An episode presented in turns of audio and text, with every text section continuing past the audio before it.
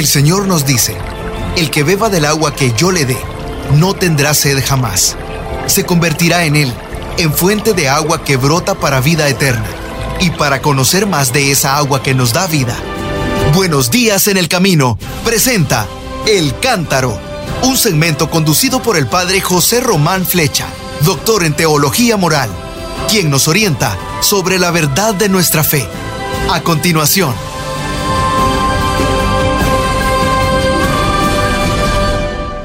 queridos hermanos, soy el padre José Román Flecha, sacerdote de la diócesis de León. Les hablo desde Salamanca y hoy es importante subrayar que hablo desde Salamanca. ¿Por qué? Porque ayer, domingo, era el día 15 de octubre y el 15 de octubre es la fiesta de Santa Teresa de Jesús. Yo sé que algunos mm, la llaman Santa Teresa de Ávila, pero el Papa Juan Pablo II dijo, no, no, hay que llamarla Teresa de Jesús, como ella quería ser llamada, Santa Teresa de Jesús. ¿Y qué pasa? Pues que esta fiesta en Salamanca es muy importante, tan importante que en Salamanca era solemnidad. ¿Por qué? Porque sus restos se encuentran aquí en la pequeña ciudad de Alba de Tormes, que está a 20 kilómetros de la ciudad de Salamanca. Así que Santa Teresa de Jesús es la patrona de la diócesis de Salamanca. Así que por orden del obispado y, bueno, y, de la liturgia, ayer celebramos la misa de Santa Teresa de Jesús. Las oraciones, el prefacio, las lecturas, todo decía referencia a Santa Teresa de Jesús, el oficio divino, las laudes, la víspera, todo, todito, todo. Y bueno, yo había preparado, había preparado para mi homilía cómo las lecturas de la misa tenían relación con frases y con pensamientos de Santa Teresa de Jesús. Por ejemplo, ayer leíamos el Evangelio de Encuentro de Jesús con la Samaritana. Bueno, pues ya recordé cómo la Santa había escrito sobre, sobre la Samaritana al menos siete veces. Y en un momento llegaba a decir que cómo le gustaba ese encuentro de Jesús con la Samaritana y añadía ella, como que ese Evangelio es uno de mis predilectos. Pues muy bien, la liturgia nos lo ofrecía ayer para darle gusto a Santa Teresa de Jesús. Esto como prólogo. En Salamanca celebrábamos la solemnidad de Santa Teresa de Jesús, pero en el resto de la Iglesia Católica, de rito latino, porque en el rito ambrosiano de Milán se sigue otro orden, pero en la Iglesia Católica de rito latino ayer se celebraba el domingo 28 del tiempo ordinario. Eso, por eso la introducción. Y el Santo Padre, asomándose a la ventana de su biblioteca hacia la plaza de San Pedro, antes del rezo del Ángelus, dijo lo siguiente. Queridos hermanos y hermanas, buenos días. El Evangelio de hoy nos habla de un rey que prepara un banquete de bodas para su hijo. Así se cuenta en el Evangelio según San Mateo, en el capítulo 22, versículos del 1 al 14. Y el Papa añadió, este rey es un hombre poderoso, claro, pero sobre todo es un padre generoso. Poderoso pero generoso, y más generoso que poderoso. Es un padre generoso que nos invita a nosotros también a compartir su alegría. En particular, revela la bondad de su corazón. ¿Y cómo la revela? En el hecho de que no obliga a nadie. Esto me ha gustado mucho. No obliga a nadie, sino que invita a todos. Me dan ganas de repetir esto cuatro o cinco veces. Dios, representado en el rey de la parábola, no obliga a nadie, pero invita a todos. Aunque esta manera de actuar lo exponga a la posibilidad de ser rechazado. Es muy interesante esto que ha dicho el Papa ayer. El hecho de que no obligue, sino que invite a todos, le expone al rey a ser rechazado. Y dijo, fijémonos, número uno, prepara un banquete. Número dos, ofrece una ocasión para encontrarse. Número tres, ofrece esa ocasión gratuitamente para celebrar. Y esto es lo que Dios prepara para nosotros. Miren, un banquete, un banquete para estar en comunión con Él y un banquete para estar en comunión entre nosotros mismos. Es una fiesta siempre. Y nosotros, todos nosotros, somos por tanto los invitados de Dios. Todos, todos, todos. Como le gusta al Papa repetir es todos. Pero miren, un banquete de bodas requiere de nuestra parte tiempo y también involucrarse. Requiere la posibilidad y la decisión y el deseo de decir sí, de acudir, acudir a la invitación del Señor. Yo estoy invitado para acudir mañana, martes, a un acto muy solemne que se va a celebrar en la Universidad Pontificia de Salamanca. Podría ir o no ir. No me obligan, me invitan, pero he considerado que esa invitación es un honor. Así que he contestado que sí, con alegría, porque quiero estar en ese lugar. Y en ese momento concreto se concede el título de doctor honoris causa a un personaje muy importante, a su santidad Bartolomé I, el patriarca griego ortodoxo. Es decir, una universidad de la Iglesia Católica concede el título de honor a un no católico, a un cristiano ferviente, el patriarca de Constantinopla. ¿Cómo no voy a querer ir? Es un acto muy solemne. Y además recuerdo que cuando fui a Estambul, a Constantinopla, a filmar unos programas para televisión española, él nos recibió en su casa, en el Fanar, que es como el Vaticano del patriarca de Constantinopla. Pues así pasa con Dios. Me invita. ¿Puedo asistir o no asistir? Puedo decir que sí, puedo decir que no. Me invita, pero no se me obliga. Oiga, pero es un honor que me invite. Pues no, hay mucha gente entre nosotros que creen que el banquete que nos ofrece el Señor es una pesadez, es aburrido y que tienen otras cosas mucho más importantes que hacer. Es más, lo consideran hasta una ofensa. Qué pena, ¿no? Bueno, pues dice el Papa, acudir a la invitación del Señor, acudir. Porque Él invita, pero nos deja libres. Y este es el tipo de relación que nos ofrece el Padre. Nos llama a estar con Él, pero nos deja la posibilidad de aceptar o de no aceptar. Mucha gente dice, pero siendo Dios, ¿cómo permite que los malos sean malos? Pero fíjate, porque es así. Él invita, pero nos deja libres. No nos ofrece una relación de sometimiento, sino una relación de paternidad y de filiación.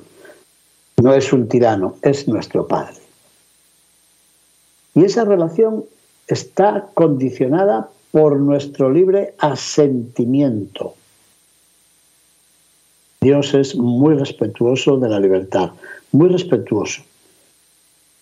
Perdón, Padre Celestial, pero alguna vez yo he dicho que para creer en la libertad humana hay que tener un corazón divino, porque al final solo Dios cree de verdad en la libertad humana. Solo tú, Padre, crees en nuestra libertad. Solo tú respetas nuestra libertad. Todos los demás tratan de condicionarla o suprimirla. Solo tú respetas nuestra libertad. Pues mira, Padre, todavía hay mucha gente que cree que tú eres un tirano y que nos impones y que no respetas nuestra libertad. Santo Padre, Santo Padre Dios, eres muy respetuoso. Bien lo intuyó mi querido San Agustín cuando utiliza una expresión bellísima para decir, Dios que te creó sin ti, no puede salvarte sin ti. ¿Qué te parece? Sermón, sermón 169 de San Agustín. Repito la frase porque yo sé que ahí hay una persona que está tomando el lápiz para apuntarla. Dios que te creó sin ti, no puede salvarte sin ti. Oye, amigo mío, ¿tú no tenías que dar este próximo sábado una charla en ese grupo parroquial al que perteneces y no sabías qué título o qué tema escoger, habla de esto.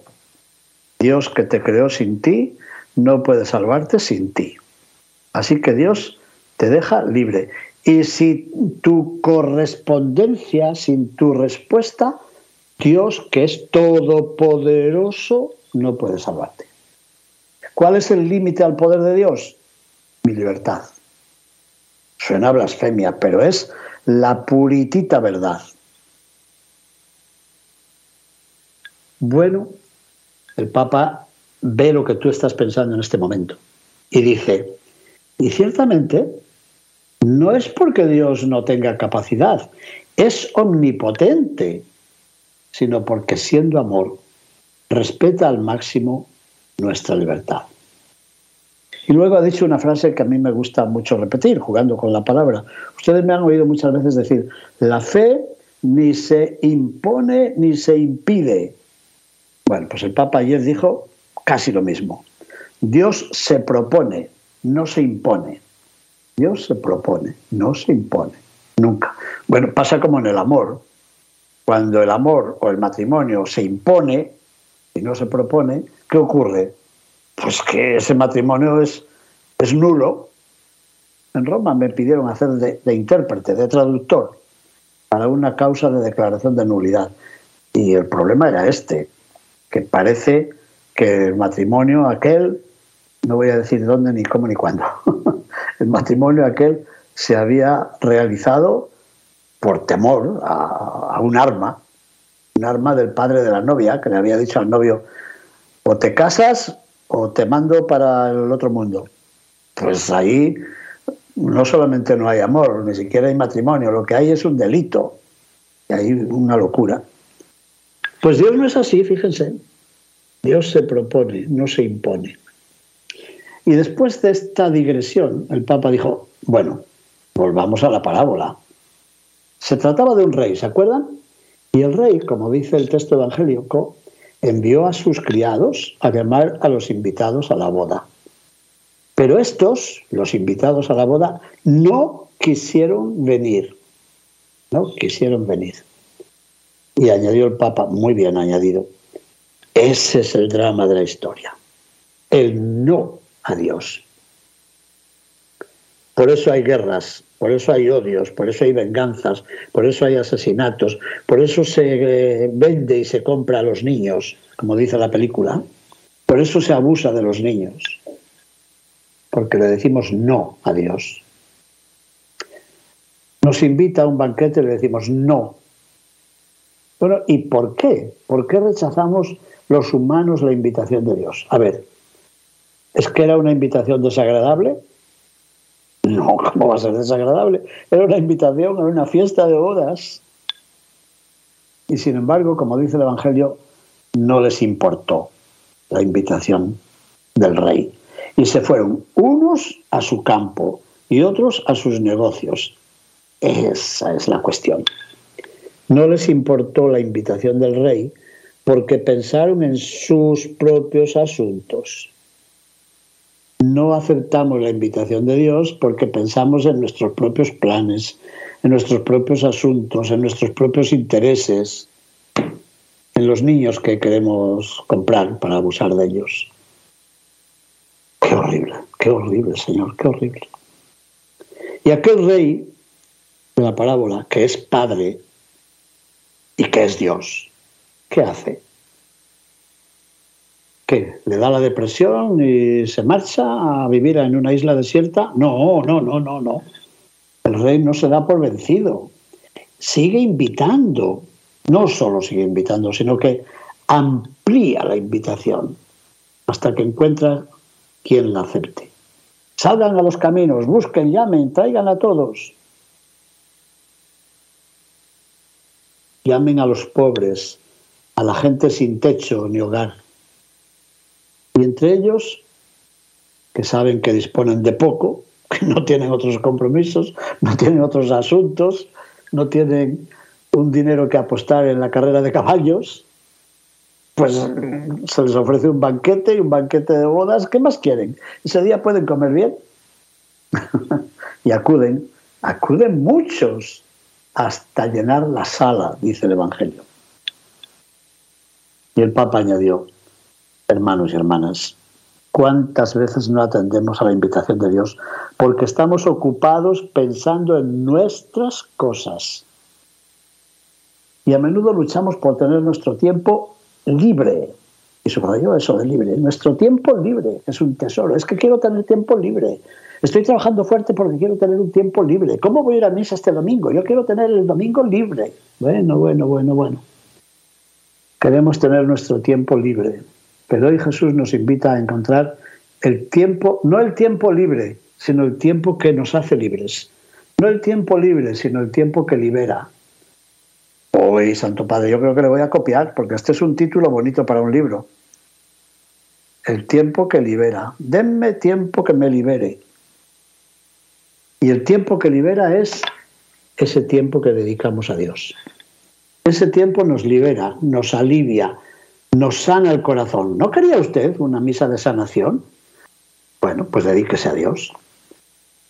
El tiempo que dedicamos a Dios nos alivia y nos sana el corazón. Aumenta en nosotros la paz, aumenta en nosotros la confianza, aumenta en nosotros la alegría que nos salva del mal, nos salva de la soledad, nos salva del aburrimiento, nos salva de la pérdida de sentido. Y añadió algo muy bonito. Hoy en esta residencia tenemos toda una tarde de oración, porque el Papa ha dicho que hagamos oración y ayuno mañana pidiendo por la paz en Tierra Santa. Pero mañana aquí no podía ser, entonces la tenemos hoy. Hoy, esta tarde, toda la tarde de oración ante el Santísimo Sacramento. Bueno, pues no es perder el tiempo es ganar el tiempo.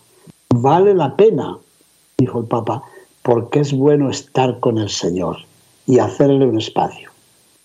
¿Y dónde? Respondió el Papa, ¿eh? en la misa, en la escucha de la palabra, en la oración y también en la caridad con los necesitados. Porque ayudando a quien es débil o a quien es pobre, haciendo compañía al enfermo, haciendo compañía a quien está solo, escuchando a quien nos pide un momento de atención, consolando a quien sufre. Ahí estamos con el Señor, con el Señor que está presente ahí, en quien padece necesidades. Pero ¿qué ocurre? Que muchos de nosotros pensamos que estas cosas son una pérdida de tiempo, una pérdida... No, yo no quiero perder el tiempo con eso. Claro, y por eso nos encerramos en nuestro mundito, nuestro mundo privado. ¿Y qué ganamos? Nada. Andamos tristes y desalmados por el mundo. Lo de desalmados no lo ha dicho el Papa, pero es una palabra que a mí me impresiona. Los desalmados son los que han perdido el alma. Y andamos tristes, tantos corazones tristes por esto. Por eso, por estar cerrados por no escuchar la llamada del Señor, por no querer ir al banquete de bodas que Dios nos ha ofrecido, que Dios nos ha propuesto. Y el Papa, como siempre, terminó haciendo unas preguntas. Preguntémonos entonces. Primera pregunta. ¿Cómo respondo yo a las invitaciones de Dios? Segunda pregunta. ¿Qué espacio le doy en mis jornadas? Tercera pregunta. ¿La calidad de mi vida depende de mis negocios y de mi tiempo libre? Cuarta pregunta. O más bien, ¿la calidad de mi vida depende de mi amor al Señor y a mis hermanos, especialmente a los más necesitados? Bueno, pues ahí tenemos cuatro preguntas para un buen examen. Y como siempre, al rezo del Ángelus que iba a decir el Papa, una mirada a María, ¿no? Que María con un sí hizo espacio a Dios, pues que ella nos ayude a no ser sordos a las invitaciones del Señor. Y después del Ángelus, el Papa siempre dice unas palabras. ¿Y qué dijo ayer? Lo habrán visto tal vez, tal vez en la prensa, en la radio, en la televisión. No sé, depende de las cadenas que escuchen ustedes. Dijo el Papa, sigo con mucho dolor lo que está sucediendo en Israel y Palestina. Pienso en tantos, especialmente en los pequeños y en los ancianos. Y renuevo mi llamado para la liberación de los rehenes y pido con fuerza que los niños, los enfermos, los ancianos, las mujeres y todos los civiles sean liberados, que no sean víctimas del conflicto, que se respete el derecho humanitario. Francisco de Vitoria en el siglo XVI, en esta ciudad de Salamanca, hablando de la guerra, decía, puede haber un derecho a la guerra, pero siempre hay un derecho en la guerra. No hay que mirar solo si tengo derecho a defenderme, sino si tengo derecho a ser cruel a la hora de defenderme. Y eso dicho por Francisco de Vitoria, teólogo dominico en esta ciudad de Salamanca en el siglo XVI, en tiempos del emperador Carlos. El Papa pidió ayer lo mismo, que se respete el derecho humanitario, especialmente en la franja de Gaza, donde es urgente y es necesario garantizar corredores humanitarios. Pero si es, es de sentido común y además entra en los pactos de Ginebra, entra en las declaraciones de derechos humanos.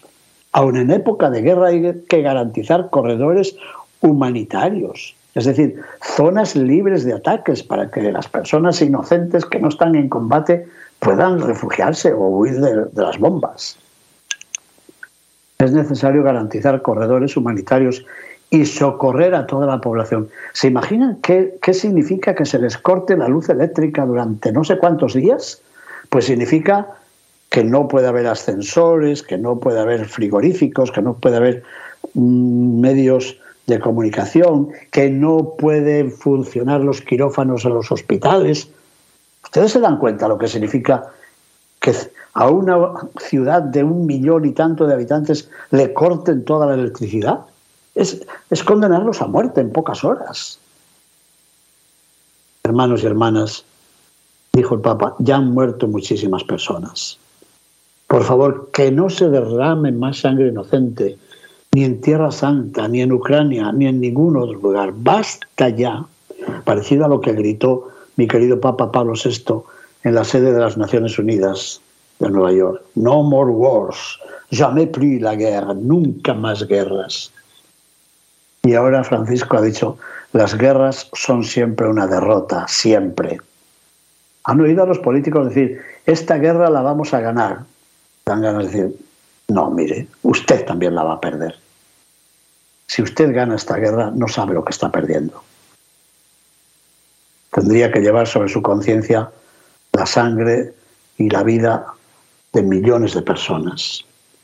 Bueno, pues la oración es la fuerza suave y santa para oponerse a la fuerza diabólica del odio. Gracias, Santo Padre, por decirlo así. La fuerza diabólica del odio del terrorismo y de la guerra. Es fuerza diabólica. Y todavía hay gente que dice que no cree en el diablo, no creen en el demonio. Ahí lo tienen. La fuerza diabólica del odio. Dios se manifiesta en el amor y el diablo se manifiesta en el odio, en el terrorismo y en la guerra.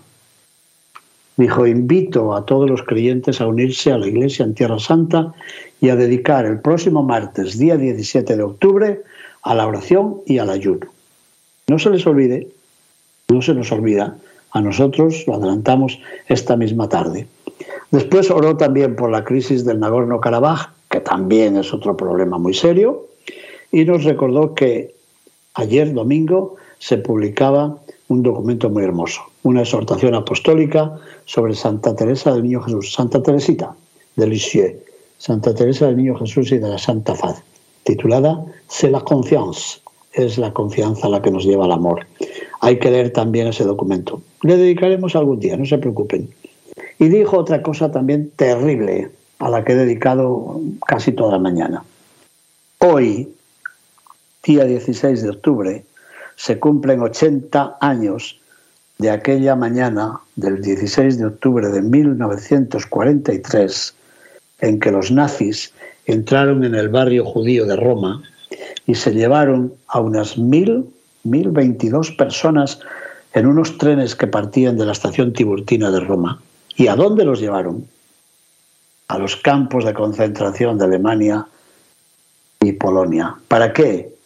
Para someterlos a los hornos de gas, a la cámara de gas.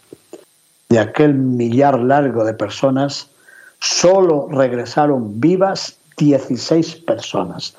Las demás fueron asesinadas gracias a aquella redada de los nazis. Hoy se cumplen 80 años de aquel crimen espantoso. Y seguimos igual. Seguimos en estos actos promovidos por el demonio. Que el Señor tenga piedad y nos bendiga. Muchas gracias, mis hermanos. Gracias por su atención. Buenos días en el camino presentó El Cántaro con el Padre José Román Flecha. Esperamos que hayas disfrutado de este mensaje producido por El Sembrador. Si resides en Los Ángeles y a sus alrededores, recuerda que puedes ver la programación de ESNE las 24 horas al día a través de la señal abierta digital en Canal 56.2 y por la radio. También nos puedes escuchar y ver por medio de la aplicación ESNE en tu celular. Búscanos en las redes sociales y en nuestro canal de YouTube como Noel Díaz ESNE. No te pierdas la gran variedad de mensajes y artículos religiosos para el crecimiento de tu vida espiritual. El número de nuestras oficinas es el 773-777-7773 y puedes visitarnos por internet a elsembrador.org. El Sembrador Nueva Evangelización. Gracias por ser parte de esta gran familia. ¿Sabías que?